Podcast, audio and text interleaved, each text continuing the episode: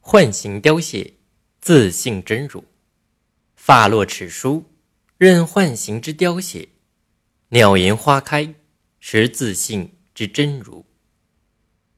这段话的意思是说，人到老年就会头发脱落，牙齿稀疏，那就任凭形骸自己凋谢好了。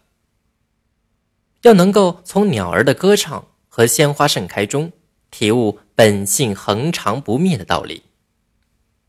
从前有一只海鸟停在鲁国国都的郊外，鲁侯隆重地迎接它，并在宗庙里宴请它，为它演奏虞舜时九韶之乐，又用牛羊猪三牲全备的宴席作为它的饭食。但是这只海鸟却头晕眼花。忧愁悲伤，不敢吃一块肉，也不敢喝一杯酒，三天就死掉了。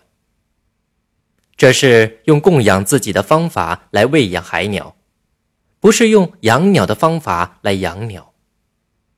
同样，人生老病死是自然规律，我们不应逆自然法则而行，否则结局就会如同那只死去的海鸟一样。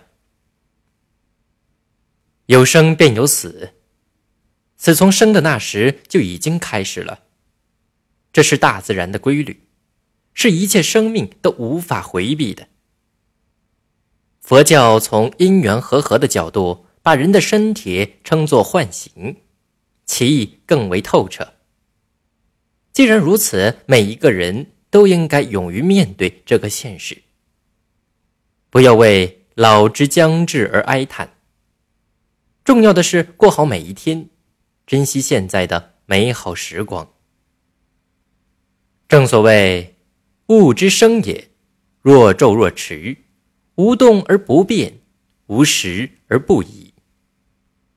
此即为幻形凋谢，自性真如。”